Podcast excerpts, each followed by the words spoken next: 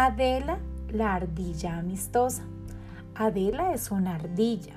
Adela tiene una cola graciosa.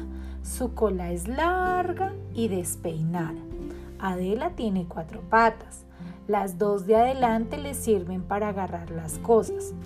Usa las patas traseras para pararse y correr. Las ardillas viven en el hueco de un árbol para protegerse de otros animales. Adela tiene tres hermanas. Sus hermanas son Andrea, Ana y Amelia. Las tres son muy amigas. A ellas les gusta ayudar a los demás. Adela es generosa. Adela comparte su comida con las ardillas que no tienen que comer. Adela y sus hermanas ayudan a las ardillas ancianas a arreglar sus casas.